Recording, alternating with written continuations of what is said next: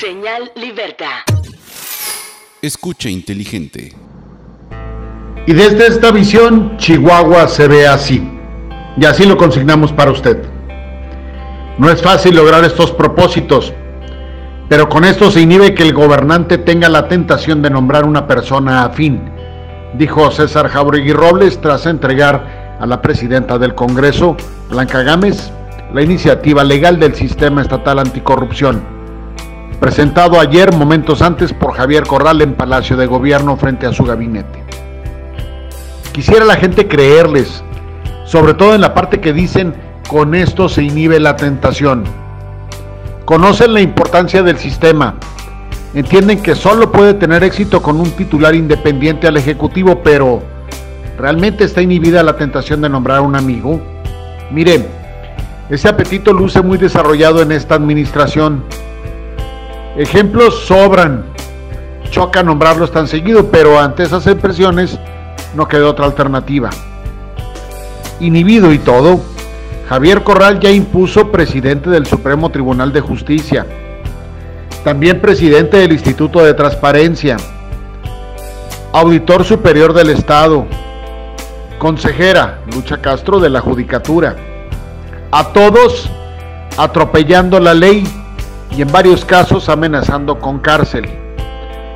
No se puede hablar de que una ley inhibe cuando consistentemente ha hecho exactamente lo contrario sin reparar en detalles y procedimientos legales para desplazar titulares incómodos por marionetas, cuyo fin es proteger las espaldas del gobernante a quien deben el cargo.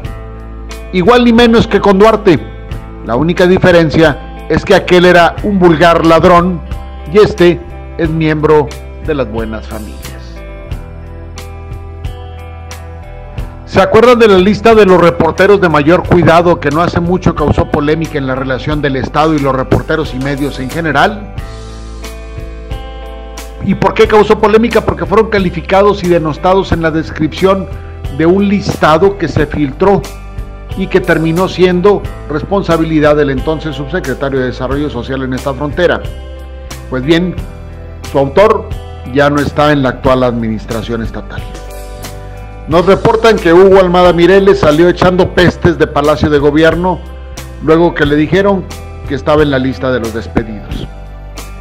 Según nos explican, Almada quiso darle eh, una vida de corte académico al trabajo meramente operativo que debe realizar la dependencia que tenía a cargo y pues no alcanzó los mínimos establecidos, más bien estaba totalmente fuera de lugar en estilos y formas de trabajar.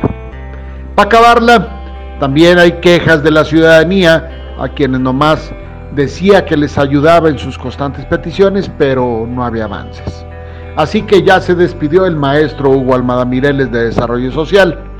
Ahora, al regreso a clase, seguramente se reintegrará de tiempo completo a su plaza de investigador en la UACJ. Y ahí pues, pues como que no necesitan listas de reporteros. La propuesta del gobernador Javier Corral Jurado de adquirir un crédito finalmente así se denominó, por una cantidad de 20 mil millones de pesos para reestructurar o consolidar eh, la deuda del Estado. Avanzó en su primera etapa en la Comisión de Hacienda en el Congreso local, donde solo la diputada priista Adriana Fuentes Telles votó en contra. El tema en sí mismo es muy complicado, incluso para el legislativo y sus asesores. Y más aún en la información o justificación que no hay. No hay y no presenta ni claridad ni sencillez y mucho menos abundancia en explicación.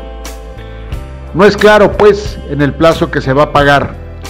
Si la administración de Corral va a pagar solo los intereses en los próximos cuatro años, cuándo se va a heredar para el que llegue, qué cantidad se ahorrará con la reestructuración y otras preguntas que siguen en el aire y que nadie aclara.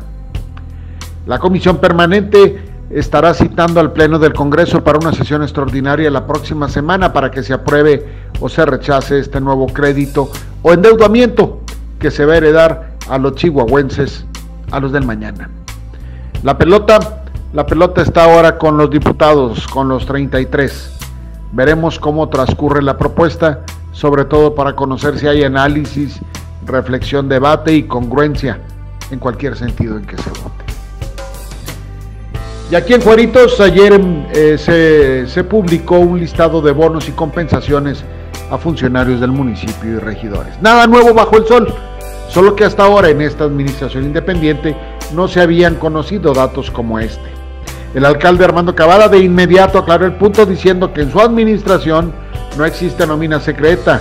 Con respecto al bono que reciben los funcionarios de primer nivel, que tienen una responsabilidad importante, manifestó que no es nada nuevo, Dijo también que las prestaciones otorgadas están debidamente justificadas, son legales, nada tienen de cuestionamiento, que los medios de comunicación desde el inicio de su administración ya sabían dicha información.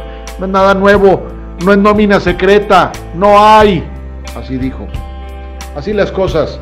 Soy José Acosta Salcido y estoy en Señal Libertad.